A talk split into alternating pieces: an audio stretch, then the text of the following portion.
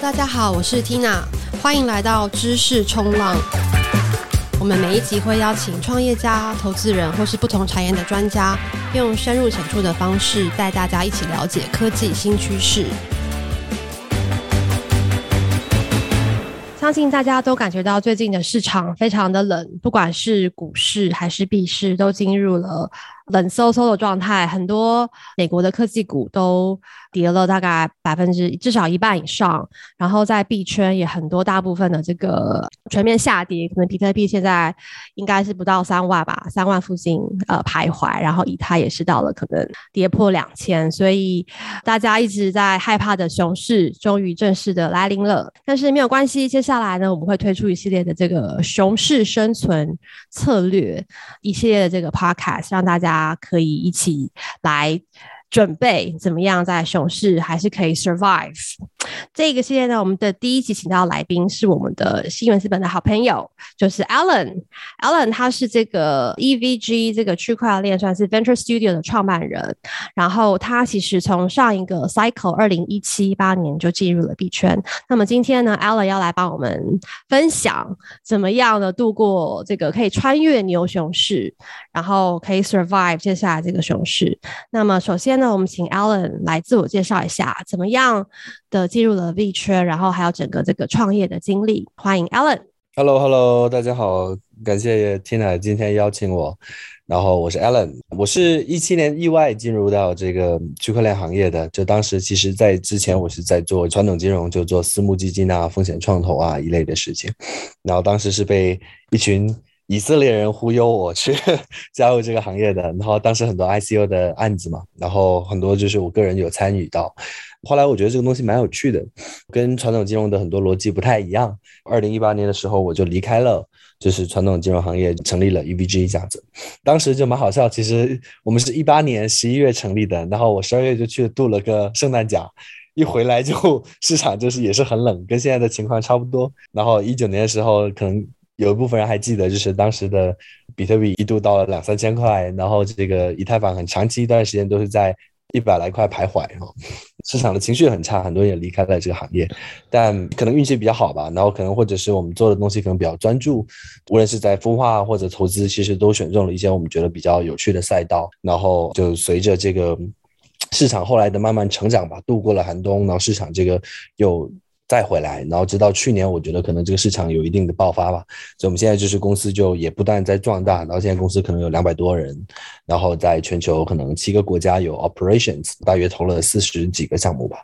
那所以我觉得也是一个蛮有趣的经验和体会吧。嗯，那上一次熊市的时候，你说二零八二零九。那那个时候你也是其实刚进入产业不久，那当这个熊市这么久，然后可能刚刚说可能以太是到一百块，比特币是两三千块，这个长期这种价位，然后很多人都离开了，那为什么 Alan 你可以支持下来，没有没有选择离开呢？我觉得这个感受啊，可能是很多，如果是一些创业的朋友，你是去年加入这个行业的话，我觉得应该跟我当年的感受是蛮像的，因为其实当时可能很多人为什么像去年会加入，可能是因为。看着说啊，很多朋友在 Web3 做得很好，或者在区块链做得很好，然后这个市场很热，好像哎，无论做什么事情都做对的感觉，好像发个 NFT 又能赚钱，然后呃做任何项目都能够融到资，然后你觉得哎这个难度比较低，然后你又加入这个行业，但是其实一旦你出现这种就扭转熊的情况呢，对于一些就是刚加入行业不久的人是会特别的 challenging 的，因为其实你会发现所有东西会回到了跟你以前做的任何事情是一样的。哦，原来管理是很难的，原来招人是很难的，原来你要去面对很多真实上跟普通任何其他创业者一样要面对的一些初创公司会面对的问题。那这种就没有了那种像去年市场好的时候呢，可能无论什么的增长都很快的话呢，其实很多你的一些缺点啊就不会被放大，或者是一些问题你就不需要去面对。但今年你就要去面对这些事情，嗯、然后你跟可能跟你为什么加入这个行业一开始的预期呢也不太一样。所以我觉得其实最核心的一点是你怎么作为创业者怎么去管理自己的这个对于公司成长或者包括做企业的一个预期吧。我觉得这个心态的调整可能是。首先你要做的第一步，然后你要把这个心态就是回到哦，我就当成它是其他正常的 venture 或者 startup 去做。我觉得当年可能我的一个我觉得比较好的一个情况，是因为 EVG 不是我创立的第一家公司，其实我二零一二年我就开始在其他的 tech 的领域有创过几十页，然后也卖过一些公司，所以就是我也经历了就是比较传统的，没有风没有浪的情况底下，嗯，你要去怎么去 operate 一家公司。那所以我觉得这就是可能，如果如果你 Web3 或者你刚刚加入这行业不久的话呢，可能我觉得你要做的第一点就是要调整你自己的这个 expectation 和你自己的这个心态，然后而且不只是你的合伙人，还有就是早期可能一些因为很好的这个预期而加入你公司的一些核心团队，你怎么样去把大家去做一个重新的 realignment，这个可能我觉得是所有创业者需要做的第一步吧。嗯，所以因为 Alan 你就是算是个连续创业家，然后你看过各种风浪，所以你也比较有经验了。所以你在经历熊市之后，也会觉得说，就是一般正常创业就是如此辛苦，所以没有因此而离开。是的，是的，是的。然后我知道说，其实 Alan 在上一次熊市的时候，其实帮了很多厉害的公司，算是有投资到他们，然后也帮他们募资。可以分享一下那个时候。像比如说，你们可能是帮 Dapper Labs 帮助他们去募资，当时的情况是怎么样？因为其实 Dapper Labs 现在算是一个非常知名，然后也非常成功的一个 flow 嘛，整个都是大家都很很熟悉这个很成功的一个生态圈。可其实，在二零一八年，可能他们当时募资其实是没有那么顺利的，是吧？嗯嗯嗯，是的，是的，因为其实。呃，像 Dapper 可能是二零一八年，呃，二零一八年的时候做了 CryptoKitties，然后就是呃曾经火过一段时间嘛，好几个月就非常火，然后但是他们时间也很不巧，就 CryptoKitties 出来没多久之后，就遇到了这个 市场大的调整，然后呃，所以就是跟随着就是这个可能新的模式或者创新刚才刚开始走，可能就被打断了或打乱了这个整体的节奏吧。然后包括像是就是我们的另外一个 portfolio Animal 和 Brand 其实也是很类似的，就是当时呃他们的 founder 也刚刚重新回来 Animoca 打算要转型做啊、呃、blockchain，然后立马这个市场就立马就凉了，所以就他们就是他们就需要去重新的去找到自己的节奏，或者重新的可能很多的本来的计划就会被打乱掉。那所以其实你会看到，就就算对于像是 Roham 或者 Yet 这种就是非常有经验的创业者。也好，其实他们也会被这个市场所打乱节奏的。那最大的体现就例如说是在你的整个的融资的节奏上，因为其实融资是一个非常跟市场非常高度相关的。那所以，呃，我觉得当时是我们为什么会这跟这两家公司结缘呢？其实也蛮有蛮有趣的，就是因为我以前看蛮多就是做游戏的投资，所以我这我个人也是一个 gamer，所以我我是蛮相信就是在 crypto 的 adoption 的这个。普及的过程当中，游戏和内容会扮演一个比较重要的角色。那所以我们当时就说，哦，那既然在熊市我们不能够去参与所有的赛道的话，那我们就要把自己的赛道可能更精简，就是可能要压住一两个我们觉得确定性最高的事情。嗯、那所以啊、呃，我们当时就比较重的去压住了像 NFT 啊。呃，区块链游戏啊，这种赛道，所以你会看到当时我们服务的或者当时我们投的一些项目，不论是 Dapper、Animoca、Sandbox 等等，都是很集中在某一个赛道里面的。那当时因为其实大家就是我来自于就是可能比较传统做私募基金啊，或者是 VC 啊这种的经验，所以可能对他们来说有能够发挥一定的价值吧。所以就是当时其实带着他们去。呃，很多不同的城市，新加坡、东京、首尔、中国，到处去帮他们去见投资人，但还是蛮痛苦的。像是 Sandbox，很多人不知道，现在可能就是他们市值很大，很成功，但是他们当时第一轮的融资，我们花了四个半月时间，然后可能聊了一百多家机构，才成功募到五个 million 的美金。对，当时跟现在的整个市场，哇，真的是很不一样。你说一百多个投资人，然后最后募到五百万，对不对？现在是很多人第一个没有什么产品都没有，可能就拿了比这个数字还更多的这个这个募资金额，对不对？是的，是的，是的，是的，是的。所以其实我觉得，就是现在可能，如果你是在做一些新的 use case，可能有些创业者是去年加入或者今年加入，他们想做一些新的 use case，或者是想做的时候 Web 三的一些新的尝试。如果你的 business model 是比较新的，还没有就是被市场很好的验证过的，那可能你也会遇到，就是跟刚才像 Depper 啊、Animoca 或者 Sandbox，、嗯、可能很多人会去质疑你的这个。呃，use case 或者商是否能够跑通？那我觉得在这样的情况底下，就是就是你也可能要更小心啦。就是无论是从你的整 forecast 上面，或者你成本控制上面，或者是可能你的募资没有其他你之前看到的案例那么简单了，可能你也是会花花很多很多的力。那我很好奇，像的确在二零一八年的时候，你可能去推 Sandbox 这些，当时看起来是就是非常非常前卫的。然后聊了这么多投资人之后，最后愿意来投资的这些投资人，他们买单最后的原因是什么？我觉得到最后的核心，特别像这种做比较新的 use case 的情况呢，到最后，特别是早期投资，到到最后大家买单的还是人吧，还是团队人？OK，对。比如说像 Roham 还有这个。Make 都是很好很好的创业者，嗯、然后他们也是非常、嗯、也是 serial entrepreneur，然后也包括游戏的区块链，还有一些其他的传统领域也做过很多不同的尝试。其实很多人不知道、嗯、，The Dapper Lab 还有一个母公司吧，叫做这个 San。Atrium San 其实是一家 venture studio，就他们在 Vancouver，然后其实孵化了六七个产品，Dapper Lab 是他们第八个产品。然后呃，这个很多也不知道，像 Animoca 其实还有上面还有个控股公司叫做。这个 Outblaze Venture 其实是一个二十几年的公司了，嗯、就从上一个 Internet Bubble 就两千年头就已经存在了，就也从第一代的就电邮啊，然后到后来的 Enterprise Software 啊，然后一直做到游戏。嗯所以其实他们都是非常的有经验的创业者，那所以我觉得这些可能是也是一些为什么某些就是投资人会比较看重的一些相关的经验，因为当然就是说，呃，他们当时进入这个区块链游戏的时候，当然很多的 business model 或者什么 tokenomics 当时都还不存在这些事情，但是你怎么做一家公司的经，怎么做产品，怎么管人，这些事情，我觉得还是高度一致的，跟传统的创业者一样。就还是回到根本，对不对？就是说，哎，其实还是要赌在这个连续创业家身上，然后赌说这个市场未来可能 Metaverse、Virtual Land 这些东西会有一天，eventually at some point 会有机会，所以用这样的这个原因就投了他们这样子。是的，是的，像 Sandbox，嗯，当时我们去做我们投还有做 roadshow 的时候，其实。啊、呃，因为我表弟是很喜欢很喜欢玩这个 Minecraft，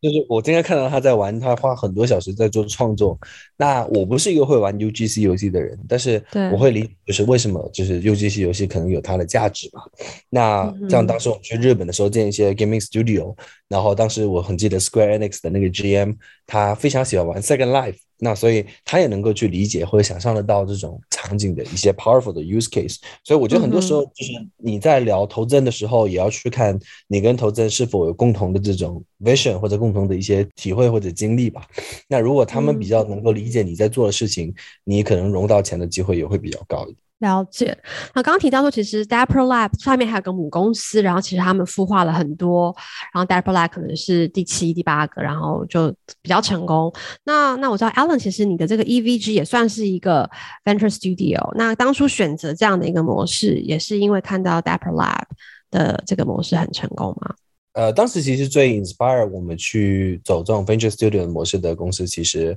是 DCG，是 Digital Currency Group。就是 Barry Silbert 成立的，在纽约成立一家很大，也是 ten billion 的一家 crypto 的一家控股公司吧。然后可能大家很没有听过，亚洲没有听过 DCG，但是其实他们下面的公司可能就比较大家都有听过，像 CoinDesk，像这个 Grayscale 就灰度那个对。Trust right 信托公司，然后像 Genesis 等等。我觉得这个整体为什么会走这样的一个路线呢？就是我们觉得说区块链还像 Internet 一样，在一个很早期、很早期的阶段。那其实，在一些很新的 use case 或者很新的场景里面，啊、有时候可能 Tina 特别能够理解，就是有时候可能我们看到了一些 thesis，但是看到 thesis 还不一定能够找到非常合适的这个团队去做这个事情。那所以我们觉得说，其实如果我们自己有一定的技术力量的话，那其实是不是在有一些的市场看到一些空白的一些 white space 一些或者机会的时候，我们自己也去能去捕捉类似的机会，那我们就有能力去尝试或者去实验一些这样的想法。所以这也是我们整体的一个这样的考虑呃的一个过程。OK，所以现在 run 下来，你刚刚提到说你们其实有两百多个人在全球七个国家里面，主要在亚洲嘛，对不对？对，亚洲可能占了我们七成到八成的人吧，因为其实我们公司是 engineer 和做技术的，嗯、就包括像 quant engineer 或者是 data scientist 或者是普通的或者设计师，这些其实是占了我们公司六成五以上的就是员工吧。然后，所以这些都是在亚洲比较多。OK。好，那我们再回到刚刚这个我们今天的主题熊市。那其实上一次熊市已经是一八年了，但是它可能也持续了两年，非常低迷。那这一次熊市，很多人觉得说可能也会是差不多一两年，而且它这一次熊市跟整个这个整体金融环境是也也很有很大影响。那 Alan，你觉得其实这一次跟上一次有什么相同或是不同的地方？我觉得这次呃，大家要从几个维度去思考吧。就是我觉得上一个熊市是在一个处于就是。去泡沫化的一个过程，但这个去泡沫化其实很大程度只是在币圈里面去去泡沫化的，因为当时的就宏观环境可能坦白讲没有出现说一个非常大的问题，但是现在这个周期其实很多，如果大家要留意就是大的就 macro economy 的话，其实是在一个非常糟糕的情况。对，然后刚我刚来到美国，然后我跟 Uber 的司机聊天，他就我就说，哎，现在。油价你觉得比去年涨了多少？他就说哦，去年可能是三块八，现在可能是七块美金。在新闻上看到的就是 inflation rate 才八个点，那也就是说，其实就是实际的 inflation rate 是比大家想象中要严重非常非常多的。嗯、然后再加上就是这个，无论是这个 monetary policy 要去做缩表，或者是要去做、嗯、呃，升息。对，升息，或者是你看到，就其实现在很多国家的 employment rate 其实也是比大家新闻上看到的会远高于新闻。像现在中国，我猜可能已经超百分之十了。嗯、那所以在这样的情况底下，其实我们这是一八年没有的一个整体的一个 pressure，整体的宏观环境会比现想象中更差。那也就是说，举个例子，像我们现在呃这个加密货币的市场，像 crypto，其实已经从呃这个像以太坊可能已经从五千块掉到一千六、一千七。就最低，对不对？那很多其他项目都已经掉了八成、九成，啊，就 Allcoin 可能已经回调了八成。那理论上你就说啊，其实已经很便宜。但是你再看一下，像 Nasdaq，Nasdaq 现在可能是一万两千多点。那 Nasdaq 还有很多人就觉得是有可能再去 test 像九千点，或者甚至八千五百。那也就是说，其实宏观环境可能还有一个，那 Tesla 还要再低。对对对对，所以可能 Tesla 有可能掉到四五百块。那如果 Tesla 从七百多再掉到四五百的话，那其实 Crypto 肯定会受到影响的，因为其实金融市场是 highly correlated 的现在一个情况。那所以这些是一八年、一九年我们当时不需要去面对的一些 pressure。也就是说，二级市场可能会比大家想象中差更久。但是如果我们看一级市场的话呢，啊，我又觉得说这一次的环境会比上一次好一点点。嗯，因为其实上一次的情况是在第一次去泡沫之后呢，包括当时很多的币圈的所谓这种 token fund 都也离开了市场，因为当时其实市场上一级的力量主要是来自这些 token fund 或者一些早期的一些 crypto whales 为主，还没有比较专业的机构会投这个市场。当时的 VC 传统的 VC 也不会去布局这个市场，但这次你看见很不同的是，基本上很多 Web Two 的 VC 都会 allocate 一部分的钱来投。这个区块链的行业，嗯、然后也有很多的这些 VC 是去年或者今年 raise 到非常大规模的这个基金，嗯，像是最近 Andreessen Horowitz 的四点五个 billion 的这个 new fund 等等等等，那所以就是一级市场还是比较具备比较充足的钱的，那所以的好处就是可能大家还是会看到很多。很 innovative 的企业或者好的企业家会融到资，然后他们会持续的在熊市里面去打磨自己的产品，或者持续的去 grow。但是这一次跟上次可能会，也就是说这次比上次来说可能会出现的就是一个一二级市场的倒挂会比较严重。嗯，然后再加上呢，我觉得是这一次里面呢，因为刚才讲的这个市场的环境呢。会使到一些明星企业家能够拿到甚至更多的钱，然后他们的增长速度会更快。也就是说，在上一个周期呢，如果大家都是小小的 startup，其实大家纯粹就比拼谁的 execution 比较好。但现在今年的这个情况呢，肯定所有的一级市场的钱会集中在比较好的创业者身上。那所以呢，普通的创业者或者二级、二三级的这些 startup 呢，可能你的机会就更小了。你的跟你你跟 Tier One 的 startup 的那个。距离就会拉得更远，你的 disadvantage 会更大，所以我觉得就整体来说，今年会有这样的一个 pattern 吧。OK，所以总而言之，就是说，首先这个如果是新加入到这个行业的一些用户呢，不要看到现在这个数字就觉得哎，好便宜进去捡，其实有可能会再再跌嘛，对不对？就是可能你不知道 bottom 在哪里，所以不要进去乱接，要有耐心。然后再来就是说，的确现在整个二级市场，就是股市啊这些，其实上市公司的这些股价都不好，所以它会直接影响到币价。但是很多 VC 就是一级市场。还是比较活跃的，呃，所以呢，这边可能会稍微比没有像二级市场的压力这么这么的大。的确，现在我觉得很明显，就是说这个 private market 跟 public market 有个很严重的脱钩了，对不对？我们看到 public market 他们很多都在 PE 都很很低了，可是你说 private market 像我刚刚提到，就一个月前可能还很多公司他们。就是 Web Three 公司来募资，好像就是一个 PowerPoint，然后没有做什么东西，它整个这个就可以拿到很高估值的这样的一个募资。所以我们看到去年其实整年都是这样的一个状况，就是投资人非常的 FOMO，对不对？在撒钱，然后创业家非常非常多，所以其实去年已经产出了很多高估值，但是呢，可能实际产品上并不是那么 solid 的一些公司。你觉得这些公司今年该怎么办呢？接下来 怎么走？对，其实这些这些公司其实也是蛮痛苦的，坦白讲，因为其实如果你是去年高估值融的资的话呢。嗯第一，你要承受这个投资的压力，就是说啊，我之前估值那么高，我要 deliver 一个 high growth，我才能来 justify 我的这个 valuation。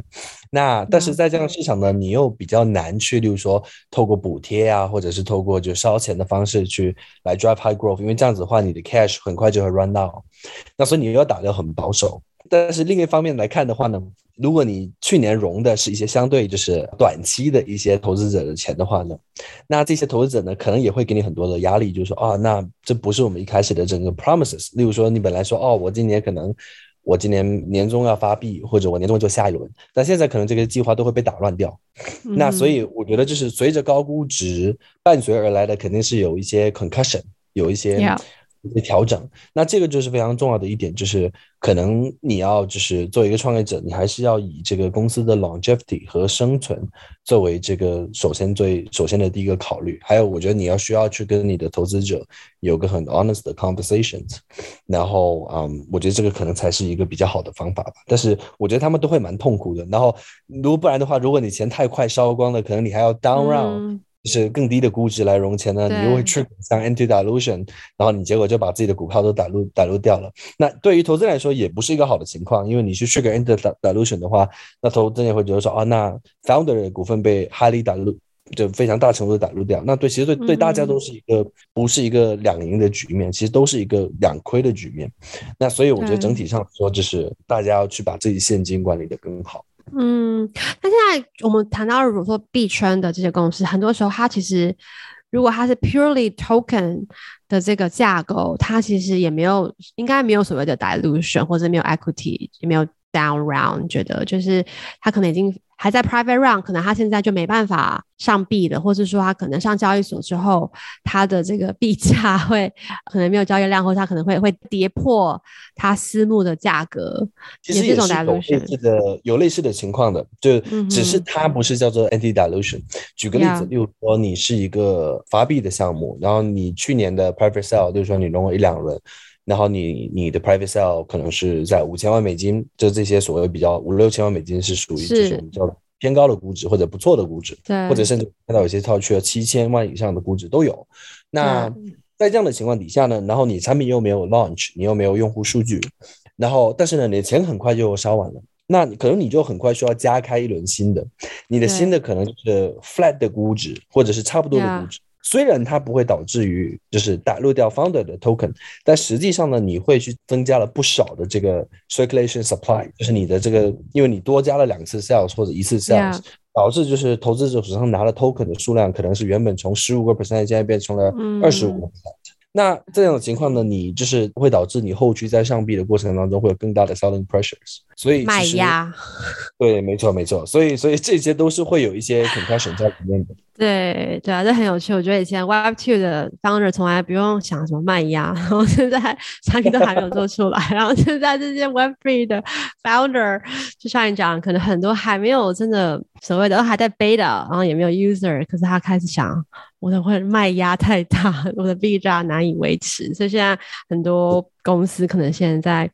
苦恼这样的事情。那我知道，就是 EVG，你们旗下刚刚说已经投了四十个公司了，对不对？那你们现在有怎么跟你们这些 portfolio 去帮助他们准备接下来的熊市？有什么样的 advice？怎么样去辅导他们吗？对对对，其实去年我们十二月底，然后今年一月的时候，都分别就是跟。我们的 portfolio 就是发过一两次电邮啊，然后或者一两次的这些信息啊，就是特别是今年一月六号的时候，我们还比较正式的跟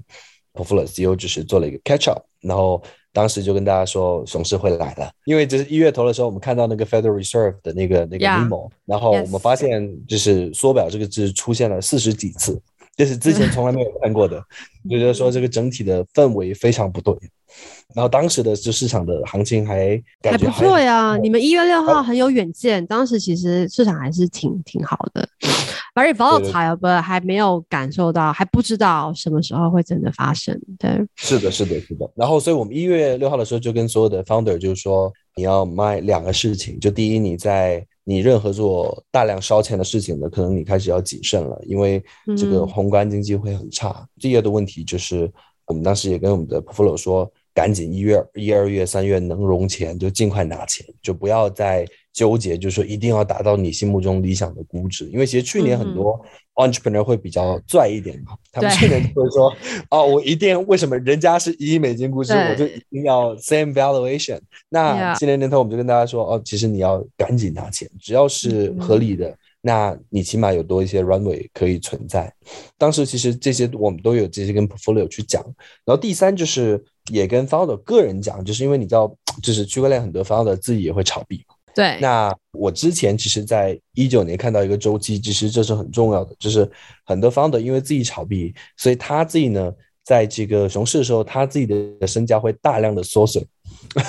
就他他可能他的这个 net worth。会缩了百分之七八十或八九十，那这其实会很严重的影响到他本身的那个 conviction，对他的状态，他的对市场的 conviction 或者他的士气，嗯、甚至很多是拿了他很多的 net worth percentage 来赌，嗯、然后甚至会影响他家他的家庭或者他的工作的状态。嗯、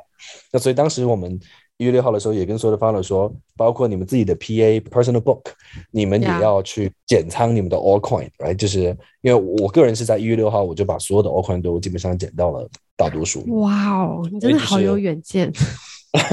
没有没有没有，就是这是我觉得是一点，就是 因为可能你做传统金融可能会对，比如说这些 macroeconomic 嗯，会比较比较谨慎。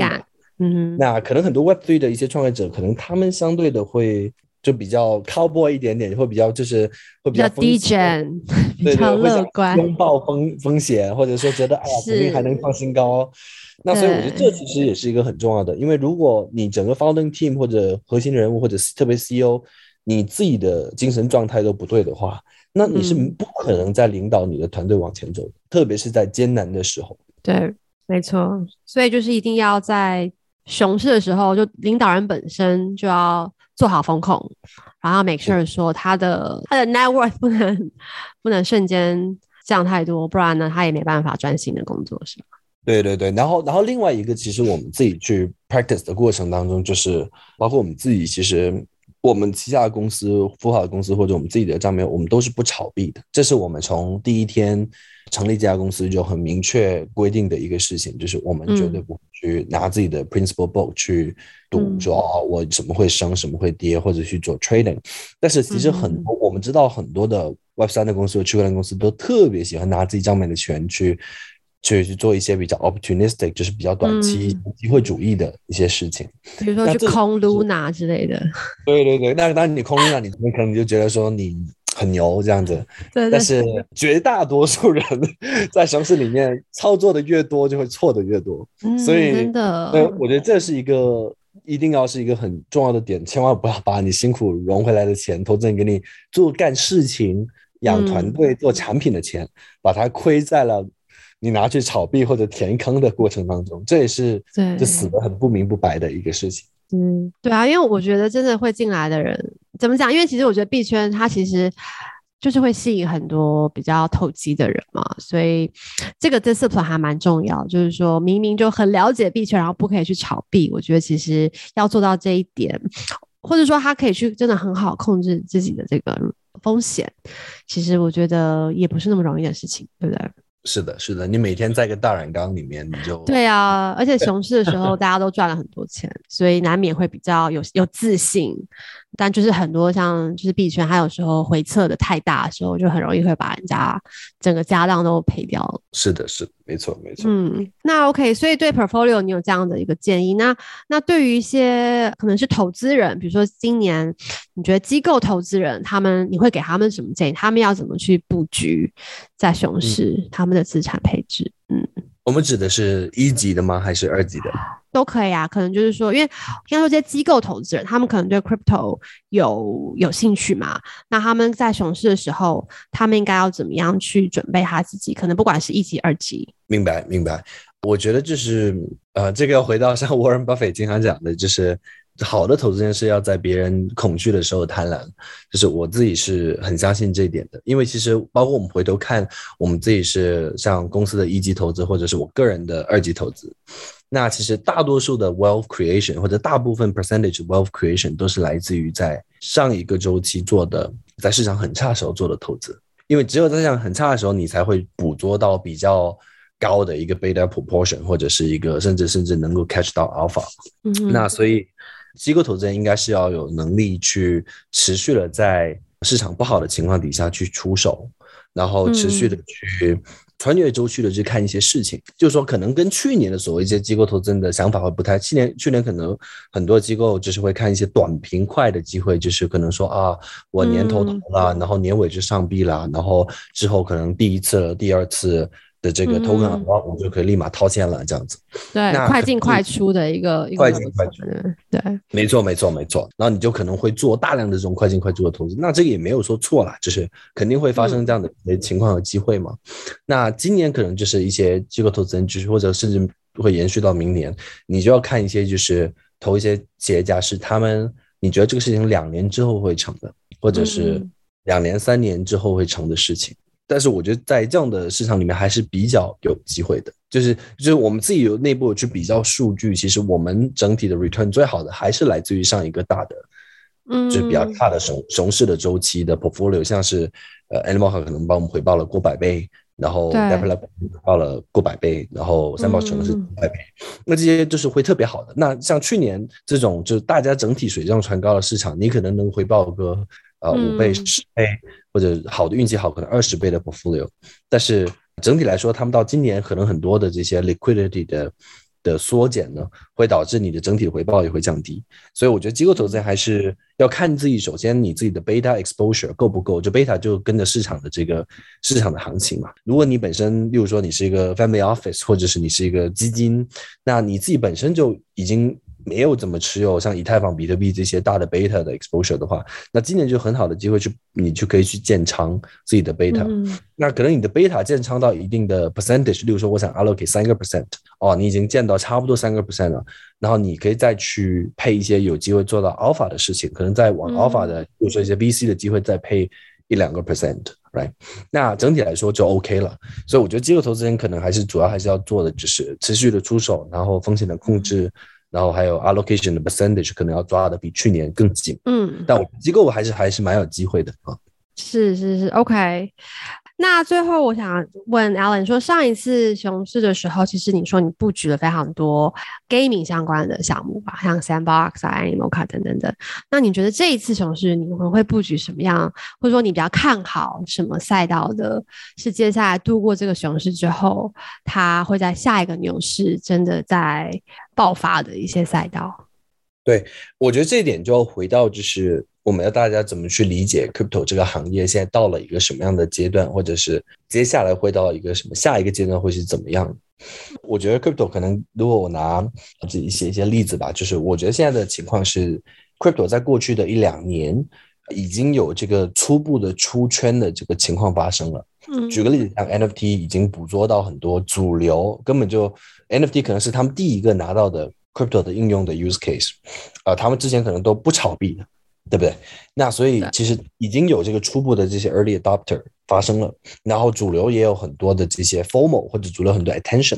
但是现在实际上 crypto 的问题是什么？就是包括刚才讲的 gaming，他们还是处于一个非常小众的市场。例如说区块链游戏，你把最好的二十款产品加起来，可能也不过是几百万的 DAU，比起传统的游戏来说，还是一个九牛一毛的数字。但是我觉得接下来的三年以后，现在所有的创业者要思考的就是，我们怎么样能够让 crypto 更加。变得就是这个 friction point，或者是整体的体验上做了更让大家察觉不出来这是一个 Web3 的产品。嗯，就好像绝大多数人都不知道互联网是怎么运作的，但是每一天你都在用，而且你是不需要去说看个什么 YouTube video，然后再学一下，然后再做一个 configuration，然后才知道怎么用，它应该是非常的 intuitive 的。对，我觉得这个就是可能是所有的创业者要思考的，在下一个阶段。呃，要做的事情，那那当然里面这当中会有很多的这种诱因会驱使这件事情发生，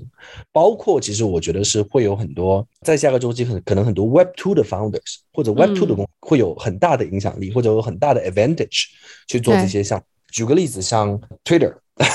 那如果他收购完之后说，哎，我觉得 Twitter 应该是一个 DAO，然后 Twitter 应该有一个钱包叫做 Twitter Pay。那在这样的情况底下，无论它是去中心化的，或或者是不是去中心化也好，嗯、它可能就能够立马 onboard 几亿的用户。嗯、那所以就会就会导致就是很多人就是不知不觉的参与到 Web3。我觉得这个才是可能是 Web3 下一个阶段最 powerful 的事情。然后可能现在很多投资人想来想去说啊、哦，想不通 Web3 的 social media 是怎么样。但可能当 Twitter 做了 Web3 的道之后，嗯、这事情就会自然而然就会发生了。OK，所以有可能 Web Two 还是有它的影响力存在，所以那个 Meta 还有点机会是吧？因为我觉得大家已经把它 write off，觉得它 VR 考半天都考不出东西来。我觉得是不是是，是不是 Meta 就不知道了，但是 就是 Web Two 公司的这些用户，对不对？Existing user base 跟它的 reach 还是很有影响力的，对不对？是的，是的，其实很好笑，就是我们经常看到的一个情况是。所有的 Web Two 的成功的公司，像我们跟很多大的互联网公司有经常的就定期性的一些交流啊，他们都在想说，哦，你们 Web Three 很厉害啊，其实你们能不能教我们怎么样，你们的 recipe 是怎么样，怎么能我们能够跟 Web Three？但其实所有的 Web Three 的 founder 都在思考。How can we become more Web Two？真的吗？More users，我们怎么样能够有更多的我们？例如说，像我们聊的一些互联网公司，像做视频网站的，他们可能有三三亿日活，这对于所有的 Web Three 公司是很难想象的。什么叫三亿日活？Sandbox 的日活可能可能三三千，对，几千人或者一万人，所以他们也在思考说，我们怎么样能够去触及到。就是更多的人从运营、从产品、从体验、从服务各方面上怎么去做？嗯、但是呢，其实这对于就是如果你只有 Web3 的项目来说，也会变得更挑战。举个例子，像是如果你是做这种 financial infrastructure 的，你做 digital asset 的这种，比如说交易平台或者是资管平台等等的基建类别的，嗯、其实你就要思考了，就是说可能你只有两三年时间，在下一波的牛市里面，可能真的 JP Morgan 就进。来了，可能对呃普通银行就进来了，可能普通银行的 APP 就能够买到 crypto，那你的竞争力在哪里？所以可能也就你也就只剩下一个两三年的一个 arbitrage 的一个机会，否则可能没有机会了。那一样的，就刚才回到 Web3 的一些我们讲说，无论是社交媒体或者内容等等，如果你在这两三年里面不能够走出自己新的模式或者自己的定位的话，其实两年以后，当 Elon Musk 真的做 Twitter 的时候，嗯把 Twitter 变成一个 DAO 的时候，很多其他的公司都会被干掉。嗯、对，就是因为我觉得之前大家很多投资人看的机会还是比较 purely Web Three，就是完全是 Crypto Native，就觉得说，哎，这边可能会是巨大的机会。但的确，现在我觉得在各种使用场景上还是很多 friction。对一般用户来说，Crypto 还是。不太好用，对，所以的确像你讲，如果再等几年，这些 crypto native 的公司如果做不出来，克服不了这些目前的这些挑战的话，的确很多 Web two 公司已经在进入这个市场了，然后下一个牛市可能很多市场会被他们拿走，对吧？是的，是的，是的，而且我觉得很重要是，可能过去在牛市里面的一些成功的方程式或者是一些 recipe，在熊市里面是不能够 repeat 的。像是去年很多项目，包括 Luna，包括这个呃，我们看到就最近跑步的这一些 platform 等等，其实如果你仔细看他们的 tokenomic，都是一种补贴型的 tokenomic。是。那那这种 tokenomic 在市场好的时候没问题啊，因为你可以，例如说，你可以拿 GMT，GMT 的交易量或者 size 比 GST 大很多，我可以去补贴，或者是早期 Luna 市值比 UST 大很多，嗯、或者比 Anchor 大很多，那我就不断去补贴。但是在一个不好的市场里面，这种的这种循环啊就会被打破。那所以像游戏，嗯、很多去年的游戏就是没有产品的情况底下，都能够当时像 Star Atlas 都能够炒到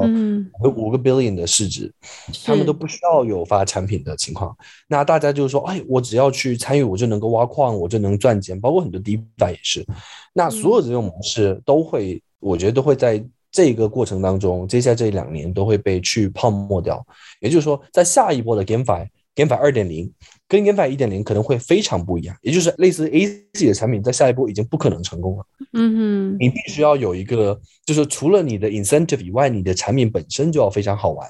不然的话，用户根本就不会考虑。或者说，包括我觉得像 Sandbox，就是如果他们在是在下一个周期，可能他们也不一定会成功。或者是如果他们不积极转型，或者把自己的内容体系建立起来，如果还是只是停留在例如说囤地、炒地的这样的一个过程当中。嗯那他们也不可能穿梭到下一个周期，他们会成为那个 MySpace on the history。好快哦！对啊，我觉得就是 Crypto 非常现实，就是很多非常少公司可以活过，对不对？穿越两个周期以上，对。所以我们现在听到这些公司，可能再过到下一个牛市，他们就不在了，对不对？变成变成 history，变成一个教科书里面的的一个一个 example 而已，对不对？真的，我觉得还是回归一些做。产品做用户的一些最基本的 common sense 和 logic，会比起说，像是去年很多企业家就说啊，我们就想访盘某一个项目，我们就想对，像 Stepen 对不对？现在 Stepen 好多仿盘，对，非常多，每个礼拜我们还是会看很多访盘，但是这种可能都像去年看很多 AC 的仿盘，对不对？都是仿盘，对，这种都不一定会成功。在熊市这种就没办法，对不对？因为可能用户越来越。Retail user 比较少了，也炒炒不起来了，币价也不好。对对对，像或者是到到冬天，可能就没有人出、嗯、出去跑步了，很冷，那怎么办呢？对不对？就是哇，这个这个比喻 metaphor，对，真的冬天真的很冷，大家没有人想要跑步，币价越低就越不想去跑步。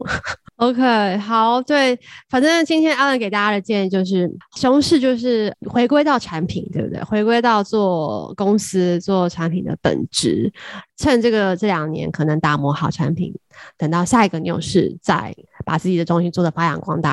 是的，是的，我觉得，然后还有，我觉得就是要去更 focus 在解决一些真正的问题和痛点吧，就是不要去。嗯像去年很多项目，我们就是 Tina 可能很有感觉，就是我们看很多 Deck 一上来就跟你讲一个很厉害的故事，但是其实你想想去，不知道说到底这个产品呢、啊，或者它这个企业存在价值是什么，他就纯粹就好像有很富丰富的想象力，他说哦，我要去做一个很牛逼的事情，但是可能他根本就没有去 value add to 任何现实上就是你的客户面对的一些问题。那我觉得今天可能就是要避免这种拿着锤子找钉子的这种幻想。嗯少一点幻想，多一点解决 solve real problem，对不对？OK，好，那今天我非常感谢 Allen 的分享，希望大家都可以学到一些如何在熊市继续好好的生存下去的一些方法。今天我们的节目就到此结束了。如果你喜欢我们的节目的话，请给我们五颗星好评，支持春晚，我们下次再见啦，拜拜。